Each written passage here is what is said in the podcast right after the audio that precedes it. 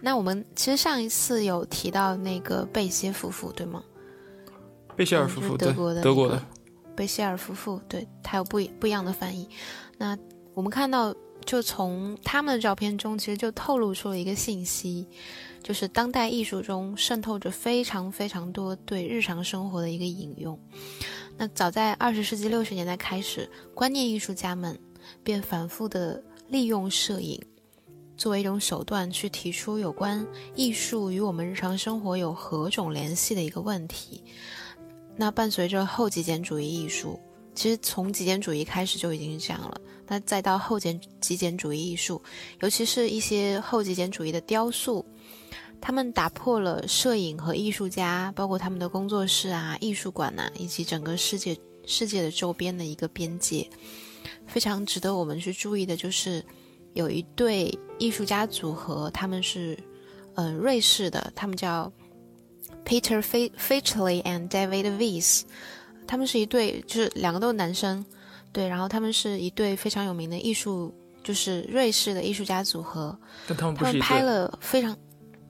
他们不是 couple，他们只是只是合作伙伴，嗯，然后他们利用很多就是，其实在这本书就就在这一张的一开始就呈现了一张照片，这张照片我会放上去。对，就是嗯，他把一些蔬果，就是我们平时吃的这些蔬菜水果啊，按照一种非常特定的方式在空间中进行一种排列，就把它们堆叠起来，叠成一个。就是有点像雕塑，有点在我眼里面看起来有点像家具，它就有点像个梯子，有点像个什么的一个东西。对，其实这张照片就是一个嗯餐桌，然后铺着桌布的餐桌，然后上面放了一个那个就平常我们就刮那种嗯土豆丝啊什么胡萝卜丝的那个刮那个东西，然后立在那边，然后旁然后它的上边又竖了一根胡萝卜，胡萝卜上面又竖了半根黄瓜。胡萝卜是横过来的，是横在这个。对，胡萝卜是横的，对。是这样看起来有点像一个金属的一个梯子连接的一些东西，然后上面那两个东西连接在了一起之后，有点像一个有机的一个，有点像个生物吧，可能都有点，因为那个西葫芦恰好是弯弯过去的，好像一个小东西的脖子一样。没有这这张照片，然后他们两个人给这张照片取名叫做“寂静的午后”。对，然后它其实，quiet afternoon，它其实像我们，就让我理解看来啊，就是它其实通过这种非常简单的我们生活中能够看到的事物，去建构了一个艺术与日常生活之间的联系，嗯，然后再又后来又通过摄影去做一种呈现，然后突出了摄影作为这种呈现这种联系的一个媒介以及。就是它是一个非常重要的手段嘛。其实他们两个还做了很多项目，包括有一个项目叫做 Sausage Series，就是用他们用香肠，就我们日常生活中吃的香肠，然后还有一些什么也是黄瓜啦，还有一些烟头啦，就是一些纸屑啊，然后其他的一些，比如说一些厨余的一些东西，去拼凑出一些车祸现场。这都是假的，就是对，然后再把他们拍下来，嗯，然后这是他们最早的一个项目。他们后来还做了很多，包括有一个三十分钟的影片叫做《The Way Things Go》，就是事物运行的样子。就他们用了很多日常生活中我们能够看到的东西，包括一些机械的零件，然后就就让他们动起来，然后就是营造出了一种。有些，比如说像一些东西在滚动啊，然后有一些像着火啊这种样子，但他们都是在运动的。通过一些化学啊和物理的变化，仿佛营造出一种幻觉，好像这种东西脱离了这些事物本身，跳出了我们的生活，然后变成了一种另外样子。其实，但是你回归去看，这些还是我们日常生活中能够见到的这些东西。嗯，其实非常的可爱，非常的幽默。然后其实，在在 YouTube 上，包括什么都可以搜到这个影片。嗯，这点让我觉得他们都有生命了，是吧？对对对对，其实我感觉他照片很多东西让我看到一种平衡，包括这张照片。嗯，你看他通过一些就是拼接，我不知道他这个是怎么让它立在桌子上的。嗯，就是一种力学上面的那个牵互相牵制吧，就是重心就是就是这么堆叠起来然后，可能恰好在中间就立起来，也可能是他们用胶水粘的，这我不确定。但这张照片就让我看的话呢，嗯哼，有点宁静的冲突在。你看，因为这个这个厨房这个器具本身是用来把这个胡萝卜跟这个西葫芦给切成丝的，它是一种摧毁它们的工具。然后这胡萝卜跟西葫芦是一种我们一般情况下就放冰箱里，对吧？一放冰箱里，买了之后也就不会看它了，就把它从冰箱做菜的时候拿了过来，拿到这上来，立即就把它给切掉。然后我们现在不切，我还把它们两个，要把它们三个东西。放在一块儿，形成一种平衡，有点不知道怎么说的感觉。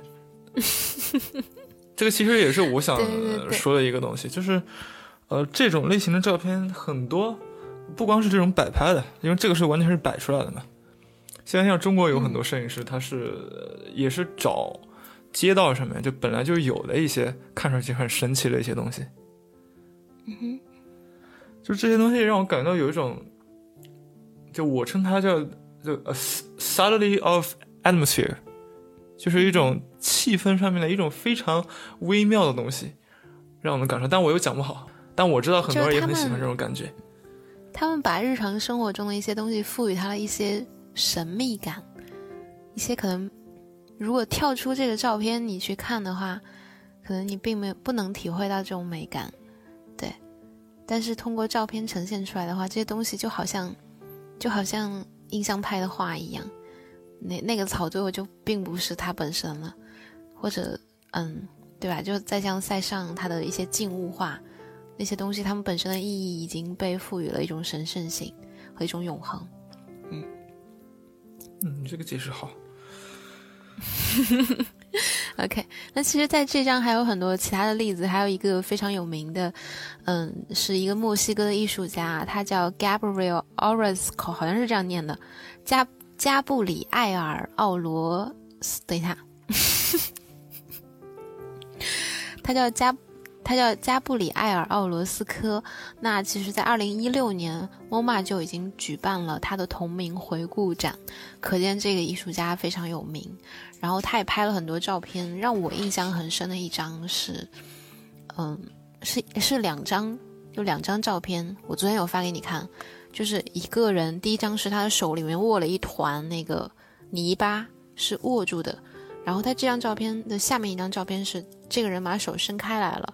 就他这个手手中的泥巴被他捏成了一个心，就一个一个爱心的形状，但是上面是有，对对，完全摆拍是有手指的纹路的，对。然后这张这张照片的名字叫 My hands are are my heart，就我的手就是我的心，就让我看到了一种，其实是一种动态，一种过程在里面。嗯，就是生活中非常普通的一块泥巴，就把它赋予了一个心，就是 就。也是一种说不出来的感觉。做什么事都要用心，就好像那个日本女作家 写的那本书一样。收拾东西的时候，你把那个衣服叠好，放到那个 closet 里面，你要要有一种爱心在里面，这样你叠的东西都会跟别人叠的不一样。对你用爱心焖的一锅饭的味道就不一样，是吗？就 可能还是跟你刚刚说那个重新找到生活中某些很平常事情的神圣感有关系吧。因为现在真的神圣感是越来越少了。我们生活里面啊，你说？但是其实透过摄影，你可以就真的很好的方式，就是透过摄影，我们平常生活中看到的东西，你去把它拍下来再看，那种感觉真的不一样哎。对，嗯，摄影就成为了这些事物的大地。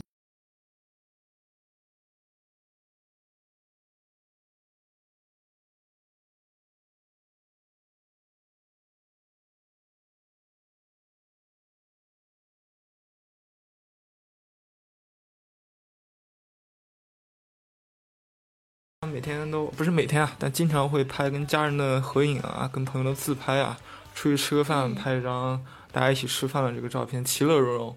就是它就是一种人与人之间关系、人性的亲密关系的日记吧。嗯，intimate life。对，intimate life。那这些照片，我说博物馆级别的这些照片，它甚至也是很随意的，看起来就像是很多就是随便一拍。或者用一个普通的手机那个摄像头，在不知道什么情况下随机的这么的一个 snapshot，那但是啊，就所就所谓专业级了，能够上就是在博物馆里面展出的呢，他们可能都会就是跟我们普通看待我们跟家庭或者好友之间的这种关系，或者我们观察到的家庭和好友的这种关系的视角不太一样。他们要么呢可能有独特的经历，要么有对于这种 人间关不是人际关系的非常精细的洞察力，非常敏感的情绪体验。那其实除了刚刚 Husky 讲的，就是很多是通过一种随意的，一种貌似好像是用傻瓜相机拍出来的一些家庭照片以外，其实在这一张后边的话，这个策展人还为我们提出了一些。两另外两三位摄影师，他们是通过一种看似非常严肃的摄影的方式去呈现一个家庭之间的亲密关系。那这个我们待会儿就会为大家介绍。但是总的来说，当代摄影师们他们为这种本土化的形式去添加了他们自己的构图的一些动态的序列，他们关注平常生活中意想不到的瞬间。使照片和普通人拍出来的就是有一些不一样，那具体怎么不一样呢？我们来为大家介绍一下。嗯，其中有一个怎么说，应该是一个非常重要的人物，也算是一个 intimate photography 的一个怎一个早期的一个代表人物吧。他叫 Nan Goldin。Husky，你对他了解吗？嗯，Nan Goldin，她是个超酷的女孩，她是个超酷的女孩，对，嗯。她，你可以说她叛逆啊，你也可以说她黑北或者怎么样的。但她一开始拍照是没有打算把照片放到博物馆，或者去进行展出的。对对对。他只是人生中确实有很多经历，就他有一些独特的经历，我们所没有。他恰好有很多，比如说啊，药物成瘾的问题，他还去过，去过那个 rehab。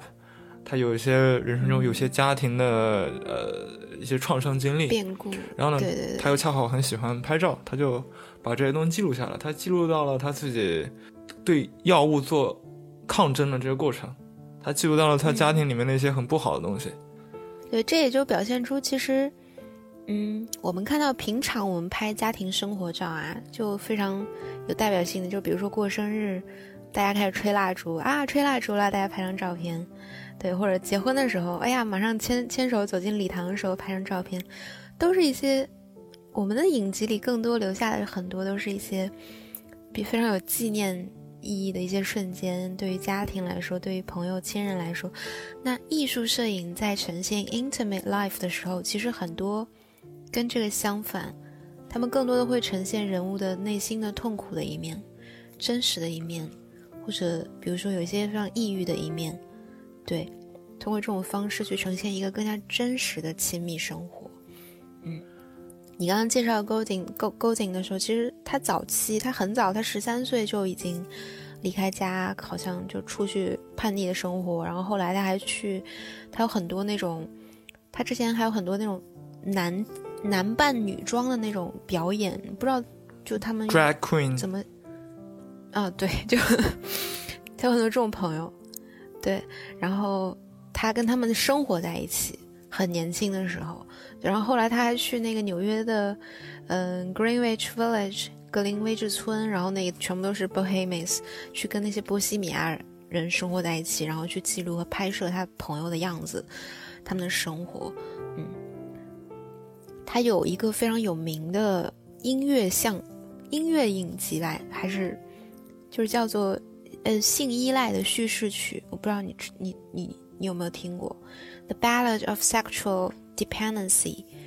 性依赖叙事曲。提到过，但是我不知道中文是。对对对，他他是他，我我有去 YouTube 上搜那个很短的视频，他就是一些他拍的照片，然后有一些可能比较成人化，就是里面有一些，嗯，他拍他朋友可能。刚刚嗑完药啊，或者以及有很多被家刚被家暴过的视频，然后还有甚至有一些是墙上沾满了血血迹，嗯，他把它记录下来，并且配上了一种嗯比较舒缓的音乐，然后用一种一张一张一张这种视频的像幻灯片的方式去呈现它，然后整个看完就是心里非常的不舒服，因为都是一些生活中太痛苦的东西了。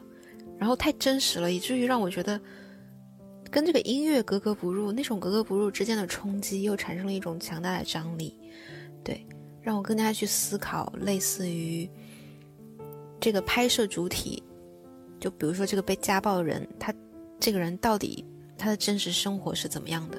他充满了血框的眼，就是充满了血，就是他的眼睛周围都是被打了雾青那种，对，然后还要去理解一些这个呃 Golding 想要去表现的一个男权社会的孤立。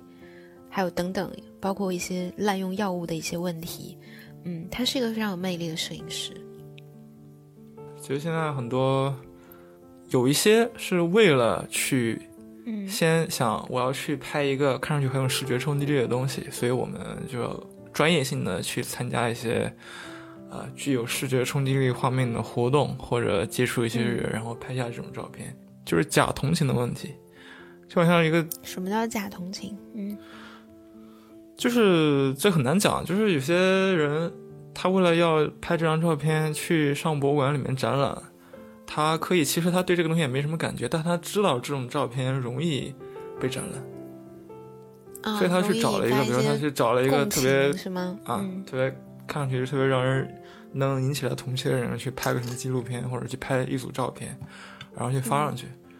嗯，这个事情在 Nan Golden 上肯定不是的，因为他一开始拍的时候是没有想到过去展览的，他是被 Q Curator 展览上去的。其实 Curator 在就是策展人在博物馆里面，他一个很重要的工作就是去研究这个，就这个 artist 这个艺术家，他的人生是怎么样的，他做的这个事情真不真实，他是不是真的有动机当时做这个事情。哎，其实说到这，我我我昨天在这本书还学到一个新的英语单词，哎，可能你知道这个单词。他在他在描述就是 Go Golding 的这个无意中被发现出来这种感觉的时候，他用了个单词叫做 serendipity，就是有一种偶然发现一个东西的时候那种就那种 mind 被冲击到的那种感觉。对，其实有，但是 其实我们接下来要讲的一个摄影师跟这个。Golding 是完全相反。既看起来 很，他就是既看起来很刻意的，但是你又好像能觉得他很真诚，但是你又觉得他很刻意，而且你还觉得他很奇怪的。就大家都很熟悉这个摄影师，他就是日本的那个荒木经惟。我记得我本科的时候，他英文名你会念吗？英文名超长。忘他英文名是什么？Nobuyoshi Aruki 还是 Araki？对，一个大叔。我记得我本科的时候，我是学心理学的，就不是学，肯定不是学摄影或者艺术的。但我去旁听了一个一门摄影的课，然后我正好去旁听的时候呢，他是最后一节课。这个老师当时就说，一开始就说，我们最后一节课，我们来讲点不一样的东西，我们来放一点呃，就是不一样的纪录片。然后他把那个教室的门一关。当时正好晚上，然后灯一关是吗？他把灯一关的，灯一关了，前面那个幻灯啊，那个 screen 开始放那个，第一个画面就是那个美国那 FBI warning，嗯，就是警告这个什么什么东西不适合什么什么人观看。然后你们都十八岁了吧？当时是啊，就是大二吧，好像是，嗯嗯，应该是大二。对，然后它里面纪录片就介绍了荒木经文呃的一些摄影实践嘛，就是他怎么拍照片的。他很多照片，这个应该不会放。哦，没有没有，肯定不打。就我们不会放到那个微信上面的。但呃，没有，我是说你们老师给你看那个视频的时候打马赛克了吗？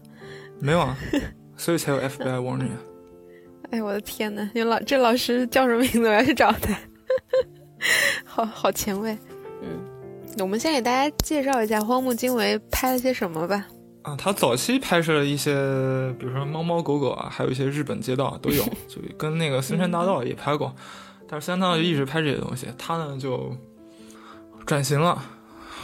转型，很多人说有不同的原因，这是他个人生活的问题，但有人说是因为他妻子去世了，得了病去世了，有人说是因为怎么样？受刺激了是吗？他拍什么样的照片呢？他大概就是他只拍女性裸体，这也很正常。我们现在这嗯，就是你从。欧洲的古典绘画开始，裸体就就是再正常不过的一个话题了。但是，嗯他呢拍摄的方式跟角度不太一样。他很多女性裸体呢都是把一个人脱扒光衣服，就是绑起来，绑成一个特定的形状，吊起来，吊到一个特定的地方，然后形成一种特定的，就看起来很奇异的这种东西。然后他还经常在一个女性的身体上放各种各样的很奇怪的东西。我我是反正至少我当时是完全我是 get 不到这些这这些这些东西的，震撼到了是吧？嗯，对，而且当时在纪录片里面他也提到过，我们现在看这本书里面他也提到过，啊，甚至提到了更多，就是他跟大部分他拍过的模特都发生过 sexual intercourse，都有过关系。他把这个他把这个拍摄称作是什么？这个被称作他拍摄的之前之前的不是不是他拍摄这个东西。被称作他要去 sexual intercourse 的 foreplay 是个前戏，对。然后呢，他把他拍的一系列的照片啊，这本书里面就就说可以把它看作这个人的 sex diary。其实不同人对于呃亲密关系啊，包括性体验，包括感情啊、爱情，他们理解都很不一样的。我并不说我理解不了这种感情，只是呃我也看过他的影集，但是对我来说震撼力没有那么大。对，其实他，我看他那个纪录片里面，他一直，他有个特点，他拍照的时候，不知道不知道我说对不对，他会一直按快门，一直拍，一直拍，一直拍。然后当别人问他你拍照的一个技巧的时候，他说，the more and more and more and more，他就会拍很多很多很多。这不是听起来很像 having sex 吗？more and more and more and more。对对对，我就是我就是想说这个，嗯，不过他这个东西不光，嗯，他不光在亚洲是有争议，他在欧美一样有争议，就是一种，大家觉得他到底是真诚的欲望的体现，还是他只是一种感官上的表演？他这这一这一系列的照片，整个就把，呃，这种就艺术照跟 pornographic photographs，嗯，就是边界有点模糊了。嗯，但是我不得不承认，就是他有些照片，呃，确实感觉挺好的，就是没有到那个地步的时候，我都觉得其实挺多挺好的。就是他到那种，就是往往往人的身体上面放个什么乱七八糟的东西啊，然后 尤其是放那种啊，就是视觉反差比较大的东西的呢，我一般就看着有点难受。但可能我看着难受，就恰恰就是他。呃，达到了他的目的是吗？可能就达到他目的，因为你看有些照片就是渲染情绪的能力很强，有些看着你开心，有些看着你难过，有些看着你，我刚刚说那种叫 subtlety，很微妙的这种感觉。他可他可能对于我来说，他这边看起来就是嗯难受，这样。这这当然让我想到了那个萨德侯爵写的书，萨德侯爵就是 BDS BDSM 的开创者。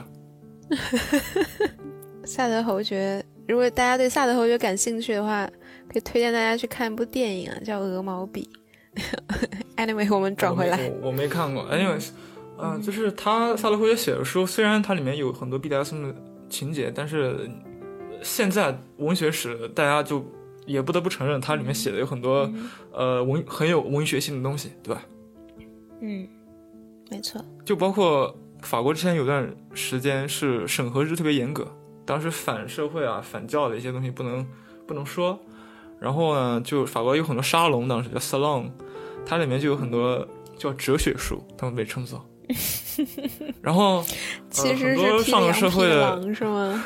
很多 上流社会的那个呃贵族啊，好像尤其是女性，就是去沙龙来本哲学书。现在哲学书是什么呢？就是一些色情小说。但是色情小说呢，就是就是里面有很多大量这种情节的描写，但是描写完了之后呢，一般都会给你来几句，讲 讲什么人生道理的，讲哲学理论的这种这种东西，就是把这个东西融入到里面啊。当然这我我跑题了，不好意思，你继续。没事没事，你继续，我还挺享受听你说这个的。我就不说它里面具体怎么描述了啊，你让我说，我也只能只能说里面一段，但是那也不好说那东西。OK。那其实，那我们继续就讲这个 intimate photography。它后来到了上世纪十九十年代中期的时候，嗯，其实它深深的影响了 fashion photography，对吗？荒木经惟吗？我不是说荒木经惟，你能不能从里面跳出来？啊，对，啊，对，我说就是就是艺术界的这个亲密关系，关于亲密关系的照片，它影响了。呃时尚界，对。对对对对，因为有一些问题少年，他们就早年的时候拍了很多照片，跟他们有问题的青少年朋友们一起，然后是嗑着药啊。我们不是提议大家嗑药，完全就千万不要，完全是错的。但是他们当时就这么做了，然后拍了很多照片。他们生活不是生活，他们就是在一些，其实就像我们现在的很多，就是闲着没事干，像我都会去，就是一些很很破很旧的地方，然后跟朋友一块儿。我可能是吃烧烤啊，或者去干嘛的。他们呢就是嗑药，然后去开 party，然后怎么怎么样的。所以他们的大背景呢，就是环境背景里面就是很多废弃的工厂啊，还有很破的地方，很旧的地方。那当时可能是一九八零年代左右吧。当时的时尚杂志啊，不知道当时有没有 Vogue，好像有了。当时时尚杂志大概呢，大多都是一些穿着光鲜亮丽，然后打扮的非常时髦，妆化的非常浓的一些模特。对。啊，这些一些 model 在一些呃，就是世界各个国家的一些，比如说景点啊、有名的地方拍的这种照片。但是当这种青少年所拍的这种叛逆的、这种有点迷离的照片开始，就影响了很多时尚界的，呃，叫 fashion photographer。对对对，就是时尚摄影师。时尚摄影从 Nan Goldin，然后包括后来还有一位摄影师非常有名叫 Larry Clark，然后他们的一系列的这种。有点病病殃殃啊，就包括这种非常原始的一个呈现，对一个人的样子的呈现，然后直接影响了后来美国，不管是美国还是英国时尚杂志一些摄影，刮起了一阵叫做 garage garage fashion，你知道吗？garage 是什么？车库 颓废时尚。在家里面，家你觉得家里面哪个地方破，哪个地方最好？就是到最破的地方，然后穿点就是不一样的衣服，然后拍张照片，面无表情，然后人，然后人要看上去瘦瘦的，然后面无表情，然后也不化妆，干干的，就让我想到了一个模特，叫什么，叫什么 Tate Moss 是吗？你知道吗？好像就他为那个拍他模特同呃 follow 的是吧？就是他。就是他，他是一开始为 CK 杂志拍那个有款香水叫 Obsession，CK 是吧？然后他就是对 CK，CK 就是，然后他就是非常瘦嘛，然后就是他就只穿了一个黑色内裤，然后就露出来背这样子，然后就，然后也不化妆，头发散着，然后在海滩上跑，然后还有什么他趴在那个沙发上，一个破破的沙发，然后一副那种半死不活的样子。然后没什么表情，对。现在很多也是啊。对啊，就一直一直影响到现在。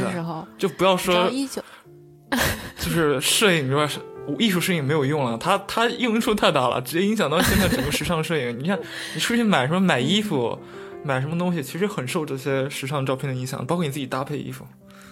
对对对，其实就。以至于一九九七年五月份的时候，当时的美国总统是比尔·克林顿，然后他直接把这些东西叫做 “heroin chic”，叫做嗯海洛因的精神鸦片嘛，就有点像中国怎么处理那个电子游戏。然后他说，他就说这些东西是 no，他 say no，然后就不允许再出现，但是完全控制不了啊，就是大家很喜欢啊，就从其实这个源头是从一开始的亲密摄影。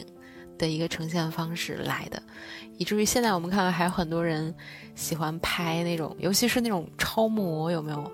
他们拍大片。但现在大家不会说我我是那个在一个嗑药的环境下，在一个非常叛逆的环境下，但反而是他就是，其实现在就有点就有点在另外一个方向走偏了，就好像看上去很酷，然后穿着酷酷的衣服，在一个破旧很破旧的地方，对对对对对，然后你去上班了，嗯，然后去学习了，对吧？对，那其实我们提到了这个时尚摄影，有一个摄影师的话，其实必须得讲一下，就是他当时为 Kate Moss 拍了那组照片，然后这个摄影师是一个德国摄影师，他名字叫做呃 Georgian Taylor，然后他其实包括一直到现在，他还是非常的有影响力，他是什么 Vogue 的专属摄影师，然后他还在长达十五年间，他基本上。把 Mark Jacobs 所有的东西都拍了一遍，就是如果他拍的话，这个东西就一定会大卖。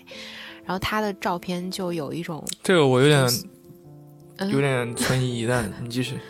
OK，就包括那张非常有名的 Daisy，就是那个小雏菊的那个 Mark Jacobs，他的那个他那个就是香水，就有一张。你现在讲这些东西完全不知道，你继续。就是奢侈品。OK，然后有就有一个女孩子，就看上去病殃殃的，然后非常的瘦，然后她举着一个很大的 Daisy 的一那个香水，就小雏菊的香水，然后站在一片草坪上，嗯，然后她反正拍了非常多这种照片，就是我们刚刚所提到的有一种这种 garage fashion 的这种感觉，嗯。但是大家要知道，其实这个影响其实是从最早从六十七十年代的那个 intimate photography 来的，对，就完全想象不到。而且是 high art。对，甚至还受到了荒木经惟的影响。哎，其实提到他，我觉得挺逗，他长得真的，就他那个发型，他他长得是真的像《七龙珠》里面的某某他长得像阿笠博士，你不觉得吗？就是 是阿笠博士吗？就那头发，就是上面是秃的，然后旁边是就是翘起来的那样子，然后他笑起来就哈哈哈，然后肚子特别大。就听众喜欢荒木经惟的马上要攻击你了，你又在说？我说他很可爱呀。OK，阿笠博士多可爱啊！对啊，就是他的那个形象，然后戴个眼镜，就跟他拍的照片的风格完全不一样。对。啊，当然不就再补充一下，他呃也拍过很多那个很呃很正常的照片啊，包括东京的很多街景，他拍的都很正常。其实哦，是吗？是吗？OK，嗯，那其实说到这个啊，你你想你先说，Husky。那我想再拉回来一点，拉一点，拉回来一点，就是拍点正常的东西。有个摄影师就叫 Mitch Epstein，嗯哼。他二零零三年的时候出过一个影集，叫《Family Business》，就就是 literally 就是 Family Business。他当时正好回家，他回家是因为他爸有一个，他爸有家公司，他家小公司也不大，然后经历了当时正好是美国那个经济危机，嗯，极大的影响了他爸这个公司，然后就整个过程就是美国人，美国的美国人，OK。就他整个这个危机极大的影响了他爸的什么精神状态，他的生活，呃，包括他的生活作息，还有他公司的一些情况。他当时在家里面帮他爸度过这个难关的时候，就是顺便记录了一下。当然不光有摄影的，还有他还用了好像 DV 还是什么 DVD。那他记录他爸的这种方式，就相对于刚才那些照片都很都很平常了。嗯，但是他选择了很多视角，都是像有点像我们之前。上一期介绍那个中性视角，嗯，他通过一个，他爸爸很多都是面无表情的照片，是吗？嗯，呃，不是说面无表情吧，看起来有点，就是他特意没有，比如说没有很多照片，他是离得很近的，没有很多照片是又比如用大广角一拍，就是可能这个部分身体特别大，那个部分特别小的这种，他故意维持了一种距离感，就 distant 和 neutral，他也不光是拍了他的他的父亲。他拍了他父亲的工作环，呃，不是，哎，对，工作环境、居住环境，包括他父亲的员工、朋友的平时会进行的一些活动，还有家里面一些装修啊、装饰啊等等，就是可能不是我们平时所理解的叫亲密关系的那种照片会拍出来的东西，看起来都有点呃远距离。但是他拍的是他的父亲啊，就是对这关系非常亲密，就是因为有很了解。所以他才能知道去哪去哪些地方拍，去跟他这些朋友还有员工产生呃拍摄的这个连接，所以这个就有点跟之前有点不一样了，就是用一种摄影的距离感去呈现一个可能看上去本来就是说应该是十分熟悉或者亲密的一个东西，一个人，他反而就是让人觉得啊有点可怜啊这个父亲。嗯，对，就是这种，而且这种可怜的忧伤是吗？对，而且这种可怜不是只是他的亲密关系的里面，而这种可怜他是把它连接到了一个，我们说，当你拍照的时候稍微往后退一步，那观者可能就会在看的时候稍微更客观一点。当他稍微更客观一点的时候，他可能就会更有机会去联想到一些，哎，所谓的更宏大的叙事吧。他这个照片，如果你一组看下来的话，就你就能够想到其他的家庭。嗯，明白。就是没有那么的个人，反而就是让他产生一种，你也觉得他是个人的、亲密的，你也会让他客观的一个对，对，你也让他对其他的家庭产生关系，然后同时呢，你又对这个社会产生关系，就是他以小连大。其实包括在最后，就这一章最后，嗯，这本书还为我们介绍了两个摄影师，就有点类似于讲这个，一个叫 Colin Gray，就他就拍了一他的爸爸妈妈好像是生病了，然后快死，就快不行了，然后有一个阶段，然后他回他也是回到家，然后他就拍摄父母在生活中的一些状态，非常虚弱，有时候坐在轮椅上，然后需要人去照顾，然后他就去拍他们。就也是一个客观的呈现，就爸爸妈妈，比如说在经历一些东西的样子。对，那还有就是在最后，就这张最后，作者还给我们举了一个摄影师，他名字叫 Brad Beban，他就这个照片就比较忧伤了，就他的伴侣去世了，然后把他的骨灰盒摆在家里的各个位置，就平常他的 partner 会去的一些地方，然后把它记录下来，拍成照片。嗯，其实作者在写就是这种类型的摄影行为的时候，他认为，比如说那个呈现他父母的一个衰老直到死去的过程，他在他看来，摄影成为摄影师，就是我们看到就是比如说亲人衰老，或者马上就要失去亲人的时候，一种巨大的无助，以及对一种自我内心痛苦的一个见证者。就摄影成为了一种这个见证者的参与方式，嗯，那摄影在，嗯，就是在这里被用作我们和比如说在看这张照片人的时候，他们也能感同身受的体会到一些类似的经历，唤醒一些自己类似的经历，对，尤其是这种失去爱人、失去家人的一种类似的体验。那同时对这个摄影师而言，他的这个拍摄过程。他拍爸爸妈妈，比如马上要离开他了，他拍伴侣已经离开了，但是就是只剩下一个骨灰盒的这个过程，也是一种 catharsis，一种如果用一种啥？没听懂。卡塔西斯，一种进化心灵的一个进化，就好像对，就好像柏拉图他写在那个悲剧为什么伟大，就是因为他对心灵有一种进化的。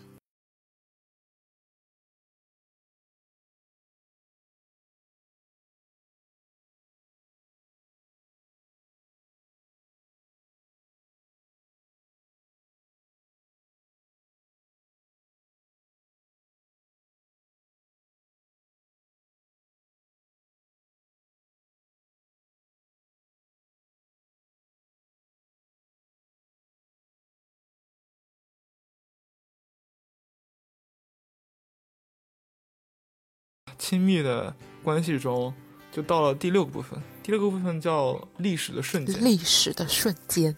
哦，The moments in history。其实这次武汉这个肺炎，其实就是可以说一历史的一个瞬间了。对对对。嗯，但这里面我想先讲一个，就是有一种摄影，你可以直接称它为叫 reportage，就是从 report，就是说摄影报道这个过来的，就它就是。相当于新闻摄影吧。新闻摄影在之前呢，在我们现在当代之前，就是很多摄影师他们会到一线的事件里面去，包括比如说包括战争摄影，包括一些政治问题，各种各样的社会议题，他们到一线去拍摄一些呃大家参与讨论的、大家产生冲突的这么一些瞬间，然后发到报纸或者杂志上面给大家观看。但是摄影毕竟。就是在很新的媒体里面，还是算一种相对来说传统的。后来又有很多新媒体的出现，有点怎么说呢，撼动了摄影的地位吧。就像包括互联网的出现也是，就是比方说很多东西可以用视频来记录，视频记录它会更完整，可能更客观一点。现在呢，有很多呃互联网出现之后，有很多社交媒体，你一旦出现个什么事情，你去社交媒体，比如说你到 Twitter 或者到微博上搜一个那个 Hashtag，就那个井号。那个什么话题？你在看网友的很多拍照，从网友的很多那个拍照里面，你就可以得出很多信息了。就是摄影在里面逐渐受到了，也不也不是说压制，地位慢慢被它就是变变方便被替换掉了。取代，对对对。啊，当然后还有一个另外一个问题，就是摄影也逐渐意识到，其实就像我们上一期说的。呃，我是一个摄影师，我去拍这个东西，我本身视角的选择，我也是一种主观体现。我很多时候选择的不一定对，我选择了我拍摄的这些东西，我在第一时间抢时间发出去，发到新闻报道上面，可能后来会引起误解，可能跟事实情况不符。所以现在的技术摄影呢，就是 reportage，他宁愿会拍摄的时候放慢一点，就拍不要拍那么快，不要那么赶时间。反正这些最新的东西也是被什么 CNN 的这个视频，就是先抢到的。然后我们像震撼一点是吗？啊，就没有那么震撼，更愿意不要那么震撼，我们更愿意远离这个事件。甚至有一种叫摄影叫 aftermath photography。嗯，这很诡异啊！有人要问你，有人问你喜欢拍什么照片，你跟他说。我要拍 aftermath photography，就事后摄影有点奇怪了，但就就是这样的，就是事后纪实是一个现在新闻摄影的趋势。余波摄影是不是还？尤其是在我我给它翻译成为对，我我我不知道，我不知道中文就是中文界怎么翻，我看的是英文的嘛，都是。我之前就看过一个影集，不是这本书里面的，就是 Joe Sturfeld，还挺有名的一个摄影师啊。嗯，就是当时意大利。两千零二年的时候，日内瓦，意大利日内瓦开一个会叫 G 八，当时，啊，这其实有点似曾相识的感觉。当时又发生了很多不同群体在抗议，产生了暴乱。后来才发现呢，就是这个暴乱是当时的一个专门去捣乱的群体，专门去挑衅警察。然后挑衅完警察之后，这些警察呢，就是那种有点贪污腐败那种警察。他们就认为是所有人，然后他就对对所有人产生了打击。而摄影这个纪实摄影呢，就是所有事情全结束了，到最后再去拍拍什么呢？拍这些事后残余的东西，就是说地上那些留的东西是吗？事后余波，地上的说呃，他们那个牌子呃撕成片了，然后在地上，他们甚至一些血迹，他们呃在，但不是说没有人啊，就是他们事后不是受伤了嘛，也去做了很多人像摄影。啊，每个人像摄影也配了一些话，就配了一段话，就是这个人，比如说他是他环保主义者，这段话一开始说他为什么来怎么怎么样，怎么怎么样，是这样的，嗯，就是从对事件本身的报道里面偏离出来，到现在这个东西，就是历史的瞬间里面，我想讲的一个当代摄影的趋势。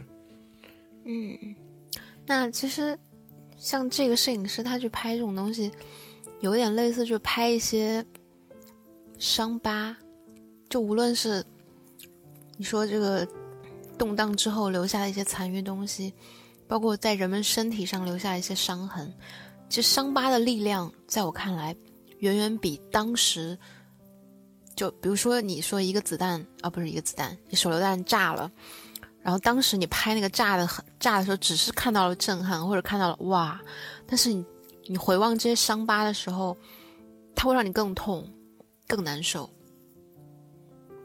有没有很高级？还有一个原因 是因为大部分人是没有看过手榴弹爆炸的。但是这其实 John Berger 说过，John Berger 不是有篇论文叫《Photograph of Agony》吗？不知道中文怎么翻译，就说啊，痛苦摄影，痛苦的。照片。对，他说其实啊，就是他说的跟我说的结合起来，我们大部分人是没有经历过战争场景的，或者很紧凑的 intense 的这个呃世呃世界事政治事件。嗯哼，但是呢，我们又看了很多这种照片，嗯，最后产生一种情况，哎，我们想共情，但是在某种程度上我们就无法共情。我们看完这张照片之后呢，又要回到自己的生活里，回到自己的生活里之后呢，又又强迫要把这张照片放下来，不去想它了，就是产生一种，你可以说是 getting used to it，就有点习惯化了，有点麻木化这种感觉。但是我们每个人都在生活里面有过，肯定有过问题，我们都有过一些伤痕。对吧？比如说我们家里面吵过架之后，我们就知道可能有时候砸东西，我没有砸东西啊，你没有？OK 啊，有人有人有啊，有人有，嗯，然后就可能会这种东西，它第一个是技术摄影师觉得更客观，第二个是可能在某种程度上更能够呃和大家产生共鸣吧，然后产生一些想象，嗯，大家已经看多了嗯夸张的东西。嗯那样更好。对，其实让我想到了一个群体，就是比如说，嗯，中国应该有一些摄影师去拍，当时不是有一个纪录片，就是去记录那个南京大屠杀。呃，呃，不对，啊，其实让我想到了中国，就其实应该也有一个纪录片，当时不是记录叫二十二还是叫什么，去记录那个当时就是。战争时候那些慰安妇，嗯，哦，我听说过，但我没看。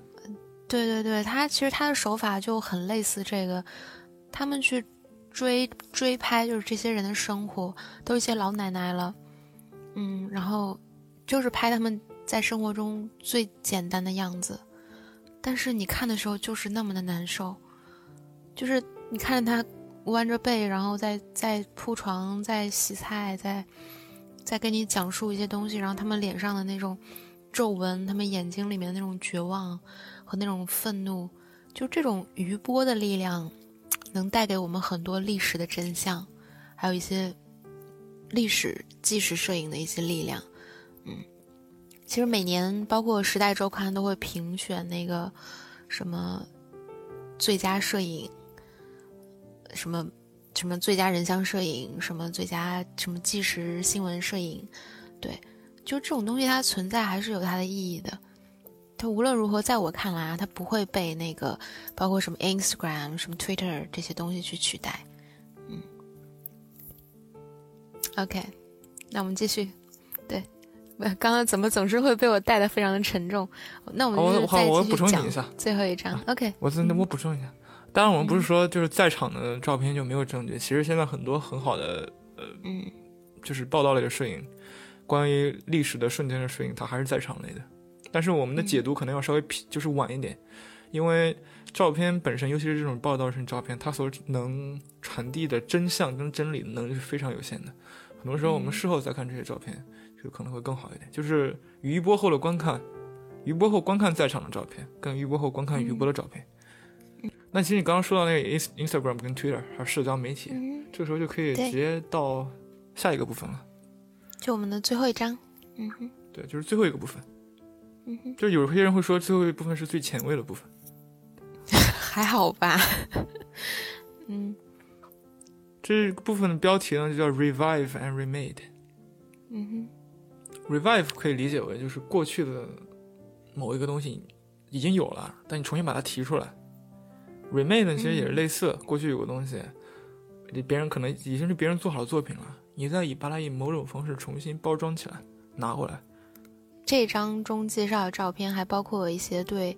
就你刚才说的著名的照片重新制作啊，以及一些对，例如杂志广告、电影剧照，甚至是一些什么监控器里的照片，还有一些科研实验中的照片中的一些形象的一种什么类型属性的模仿。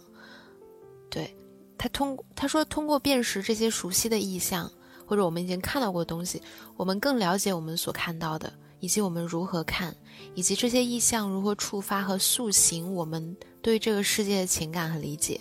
我这个有点抽象，那我们通过一些例子去跟大家解释一下。嗯，我们第一个看到的例子是呃，Cindy Sherman，她的一系列的摄影作品。对对对，这个女的太黑白的，嗯，一九七九年左右吧。嗯嗯。这个照片你看起来呢，就是一组照片，每组照片里面都是同一个女性。嗯，这些女性呢，穿着的衣服都不一样。这就是她本人像，是她本人，我只是想后来才搞，就是再迟一点啊。哎，那这是她本人装，本人装扮的不同场景下的一些女性的形象。我们看起来就很像，有些照片很像杂志封面上会有的，有些照片很像电影电影里面会出现的。他们不像 Jeff Wall 那种。有那么大的叙事故事内涵，嗯，他这些照片就是他故意，呃，看了很多当时有黑白电影，他把黑白电影里面的很多场景提炼出来。什么样的场景呢？就是关于女性的场景，女性在这个电影里面是什么样的状态，怎么样表现的？比方说很多照很多电影里面，经常会有个场景，就是女性一个女的一个人在一个地方等车，或者在等人，嗯。然后周围这个地很荒凉，显得他很无助。比如说很多照片就是一个女的躺在床上，穿着的非常的华丽，就躺在床上看起来很有，就是很有欲求的那个样子。我不知道该怎么描述。就现在看这两张照片呢，它第一张就是一个女性戴着项链，穿着很整齐的衣服，穿着高跟鞋，还躺在一个床上，沿着对角线躺的，手呢握着。床的一个边，而且还抓着这个床单，另外一只手在抓着自己的衣服，然后他两眼放空，放到可能天花板上面，看起来有点等一个什么东西。第二张照片呢，也就是一个女性，这就让我想到很多电影里面的，就是 两个人夫妻吵架，然后这个女的一气之下就是要收拾行李准备走了。她就是这样一个照片，一个一个女性站在一个床边，也是一个床，呃，非常难过，然后穿着有点像睡衣，有点像家居服那种感觉，可能是刚吵完架，然后一个行李或者经历个什么人生挫折，然后行李上面挂了很多衣服没有收收收好的，就在床边，然后他显得很无助的样子，在看着。镜头外面的一个东西，可能是镜头外面有人在跟他说话。那你有没有觉得，其实 Cindy Sherman 是最早的自拍女王？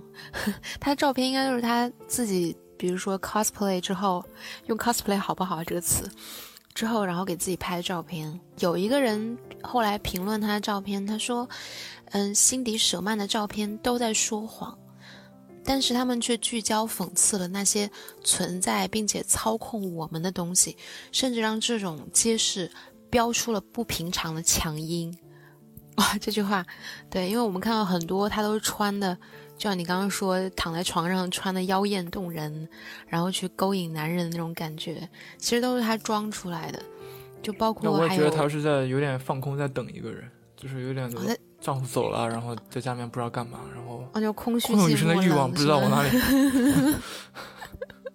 干嘛？就男人女人看照片的角度就不一样，对。但是很多还有一些穿那个护士服，你有印象吗？对啊，然后还穿那种丝袜，就是把自己打扮的，就当时的对于女性的一些就那种刻板印象，她就比如说要要穿礼服，然后要戴那种小礼帽，然后要化浓妆，要涂眼睫毛。什么的，这照片其实还蛮讽刺的。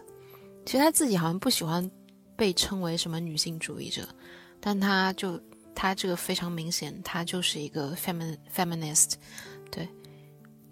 那刚刚说它体现了这个社会上面一些，比如说主流媒体或者权力机构对于女性这个角色的构建，其实它还体现了另外一个东西，就是因为他是他自己，他没有，他并没有直接。拍摄一个原始电影的截图，对吧？嗯，他是他自己去装了这个人，重建了这个场景。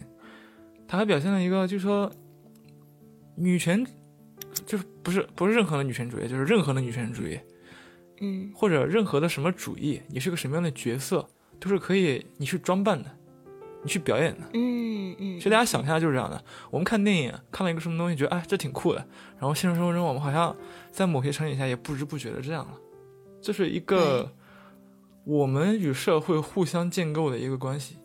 嗯，而互相建构这个关系的这个特点，其实也也就是就是后现代艺术的一个特征。就其实是我们自己在建构我们自己嘛，就是一个循环的过程。嗯，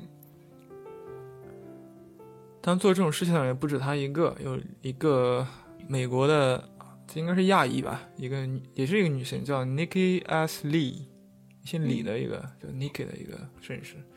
她有很多 project，她 project 都是以就比如说人种啊或者职业命名的。比方说 The Hispanic Project，就是他会他会去渗透，他这个有点就他会去渗透，就跟一个特工一样，渗透当地的那个西班牙族裔的这个社群，然后呢，就是融入他们的文化。去慢慢的跟他们穿一样的衣服，他甚至呢会改变他的发型，他会去减肥或者增肥，为了符合这个比如说这个群体的人的这个形象，他甚至呢还会改自己的眼睛的颜色，可能会通过呃那个呃 contact lenses 改变。他除了这个 the Hispanic project，也有 the punk，the stripper，the Wall Street broker project，他甚至去渗透到华尔街上去装华尔街那些 broker。他就你你现在就是我们接接下来，比如说会呈现给大家看到这张照片中的中间这个女的，就是她本人吗？就她站在一个，就这个亚洲的，这个，就是右边这个手叉腰的这个是吗？对。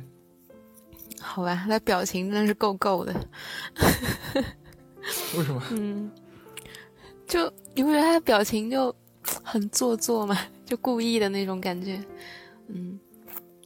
这可能跟那个，呃，我讲不好这个，因为你没发现国外的，就是亚裔的人人群，他的他的基础表情包跟跟中国的不太一样。基础表情包，发现了你肯定就就我这么说，你能能理解什么意思？对对，包括基础的长相也都不太一样。嗯嗯。嗯，他这样做的目的是什么呢？不知道呀。后后现代艺术的特点难道不就是，就是每个人都有一套对这个世界的想法的一套 sign，然后我们自己去解读，在不断的解读中，不断的说，哎，不是这样的啊，是这样的，也不是这样的，然后不断去想嘛。但你要这么说的话，就是我只看就政治正确的猜一下，因为他是个国外的少数群组、少数族裔，然后他去渗透各种各样不同的其他族裔，然后表现了一种，啊，其实很多在国外生活过的人都知道。呃，有一种什么族裔的压力吧，少数民族的压力。嗯，挺后殖民的。那刚才这两组照片啊，嗯，他还是这个摄影师自己拍的，是吧？现在我再介绍一个，就是就不是这个摄影师自己拍的了，叫 Barbara S。它不是那个 S，不是那个屁股，是 S，是 E S S。E S S。嗯，它有个比较有意思的就是，其实美国每年不是都跟墨西哥有冲突嘛？因为墨西哥很多移民，然后就遣送很多移民，然后边界上还之前不是建了那个什么墙嘛，就为了阻止有偷渡进来的。他们还建了一个东西，就是在边界附近搞了很多监控摄像头，然后这个监控摄像头是美国民众都可以自由去看的。你每个人到那个网站上注册，注册完了之后，你就可以。就帮国家，是吧？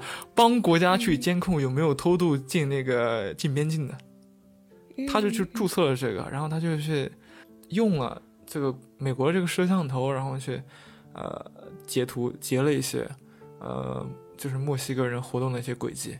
他还有另外一个系列叫嗯，就 Someone to Watch Over Me，就我们微信上会放这张图，就是看起来就是很模糊的，看起来好像。呃，一个很老的相机在光线很差的情况下，模糊的拍出来这张照片，但它其实是故意处理成这种效果了。它这整个系列这个照片都是这个样子，很模糊。然后你可以看到它用的是一个相对来说长焦一点的镜头，呃，或者说他用的是短焦镜头，但是它截图就是截取中间的，让人显得我们离里面人距离很短，你一下子就能看大概看到他们在做什么事情。他这个就是专门做，就是跟 security 现在目前的这个监控、国家安全有关系的一些，嗯，就是说我们，你看，每个人都在被看，虽然你被看的不是那么的清晰，但是他知道你的活动轨迹在哪里，他能从他这个照片还色彩非常的艳丽，他知道你身上穿的衣服什么颜色，你大概什么什么比例，怎么怎么样的这种，而且就是沙滩其实很隐私的一个地方。大家都穿比基尼，然后你看沙滩这个意象呢，也是就是我们在一个公共的环境下，这个环境很公共，但其实我们又把这个身体脱的呢就露了很多，就是暴露在外面，而公共和隐私之间的这个通过 surveillance，通过整个监控形成了一个整合，就是和这个场景非常的有契合度。就是在这种全景场式的社会环境下。还有隐私可讲吗？嗯嗯，当然我们不是在隐喻其他东西啊。对，没有没有，其实这个让我想到，就去年下半年几月份来着，我还见到了徐冰老师，就他做了一个那个，是吧？对对对，我去看了他拍的那部电影，嗯，《蜻蜓之眼》就非常的类似，他就是用了他能找到的很多的一些公共的网上啊，大家从网上。当了很多的那个监控器拍的视频，然后他自己去公安局、去各个地方一些店，然后去问他们要一些视频，然后把那些视频拼成了一个电影。对，然后就非常的有趣。配配乐啊，或者之类的。对他配音是那个非常有名的女诗人翟永明。嗯，对，然后这些政治之间本身是没有内在关系的，他给他们强加了一个内在关系。对他强就是，就是翟有明就写了一个剧本，然后他选了一些合适的片段，然后把它套进那个剧本里，呈现给我们了一个电影。对，然后其实全是假的，但其实其实全是假的。方面上想一下，现在很多机构或者或者网友不就是这样吗？看到一个一些比如说偷拍的或者一些什么样的照片，就会想这个哎这个人是怎么样的？这张偷拍的照片的这些东西，仿佛反映出了他的整个人的这个 人性一样。对对对，其实，在这个什么网络年代，眼睛看到的东西并不一定就是真的，嗯，还挺可怕的。然后呢，下面有一个更有趣的，就是嗯哼，嗯，就都不是成像了，嗯，也算是成像了。就有个人叫 George，就他什么 Joseph Schmidt，Schmidt，这名字都好奇怪。对，他是 S C H 开头的那个姓，应该是德国人，是德国人。对，他这个影集，他不是这个影集，他这个项目的名字叫 Pictures from the Street，嗯，街头的照片。呃，听名好像挺普通的，但其实呢，他是他是个捡垃圾的，他不是捡垃圾的，但他这个项目基本上做的很 很多很大一部分事情就是捡垃圾，他就到街头去捡那些遗弃的照片、明信片或者报纸图片，那么可能是垃圾桶里面的，可能是街头的，可能是某个废弃啊，不是那个回收站的呃附近的，然后他做的就是你可以称它为叫 quasi creation 吧，就是半侧展示的东西。他把他捡到这张照片，以对以一定的方式去呈现出来，呃，比如贴到墙上面，贴到板子上面，然后把这些，比如说有些捡到的照片，他们是揉成了一团的，他们是被撕裂开的，他把可能再粘上，然后把它们摊开放在上面，当然痕迹还是会保留的。我们现在在微信上看到这张照片就是其中一个，呃，不确定它是明信片还是什么的，应该是是一张残缺的照片，嗯，被。大概撕成了四半吧，那其中有一半是看不到的。嗯，就爸爸的脸撕掉了。一个 看着还比较普通的一个男生跟一个女生，看上去好像是情侣的一个合影，他被撕了。我他为什么被撕呢？这两个人我看到这个当下，就感觉好像是他俩分手了，然后对就把照片撕掉了。你看，他这个照片这整个基调，感觉还是那种很老式的相机拍的。我不确定他这个展出具体是什么时候，但你看，你想离现在有多少年？他假设这是个明信片的话，我们从后面也许可以看，可以看到更多线索。什么时候的明信片？可能后面写的还有东西。他重新组织了街头上面的一些信息，使他们是艺术的方式呈现出来。嗯，透过一种语言、一种图像的语言的再呈现，去表达，就是引发人们的一些对于看到这个。画面时候的一个思考，对吗？对，然后你呃，我去看这张照片的时候，我可能会想，除了我会想这个人为什么扔这张照片，我可能还会想，我自己扔过哪些照片？我扔的照片里面有没有跟这个有点像的？我当时是什么情景？就是很容易就能激发出来人的各种各样的联想。这些人都把照片，就是其实现在照片摄影本身它的边界已经。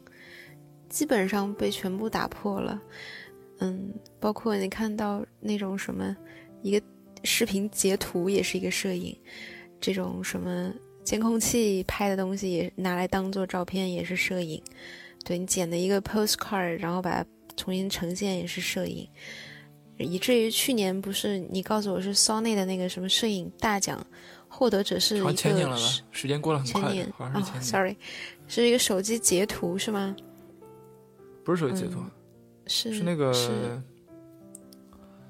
他那个作者是一个搞技术的，搞程序、搞编程的。嗯嗯，他好像之前介绍过吧？就是他现在不是有个东西叫机器算法吗？啊，不是啊，computer vision。嗯，这这中文叫什么？叫机器可视。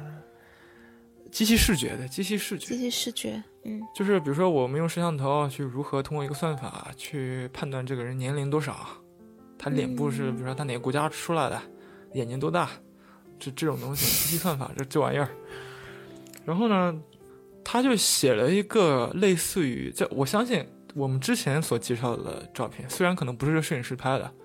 嗯，但我觉得很多人可能就还是很能接受的，觉得这也是摄影作品。但这个我包括我自己，我都不太接受它是个摄影作品。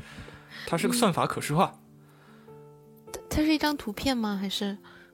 就是我们本来计算机进行我们脸部识别是一个非常数字化的过程，非常数学化的过程。它在计算机内部都是以一零一零形式呈现的。我们写这个算法无非是一套又一套的一条又一条的呃数学公式和计算。他把这些数学公式和计算，通过 一种可视化的算法，表现成就是可视化的东西。这个我讲有点抽象，但其实很好理解。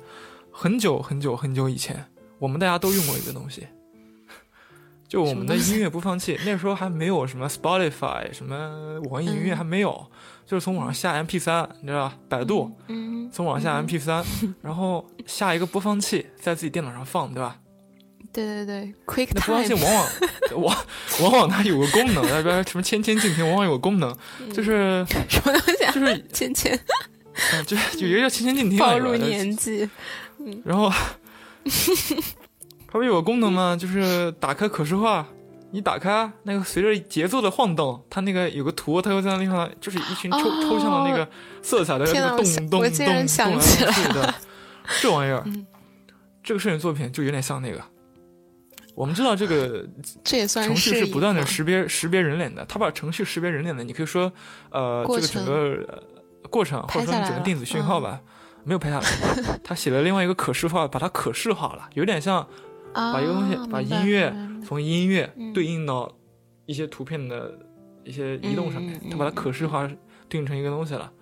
咱们到时候把那个就就这个东西也放在我们的那个文章里，让大家去看一下，挺抽象的。呃，但你能看出来，它有点像一个人脸。但是我告，但我可以，我可以告诉大家，其实，呃，我有学过一点那个算法可视化。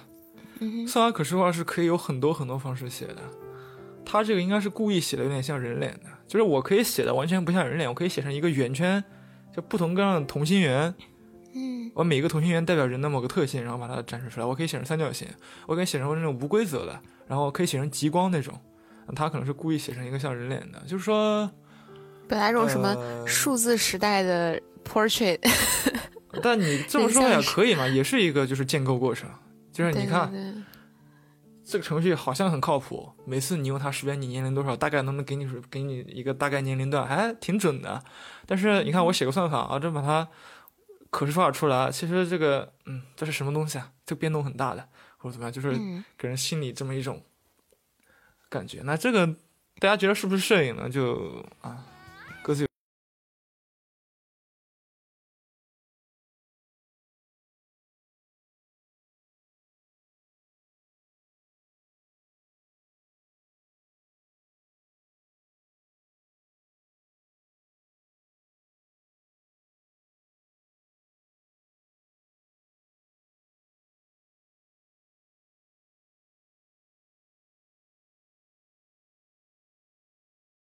讲了七个部分嘛，有，嗯哼，第一个部分就如果这是艺术，if this is art，我们大概讲了一下啊，整个当代摄影从拍摄实在的东西到概念摄影的一个过渡，对吧？对，对。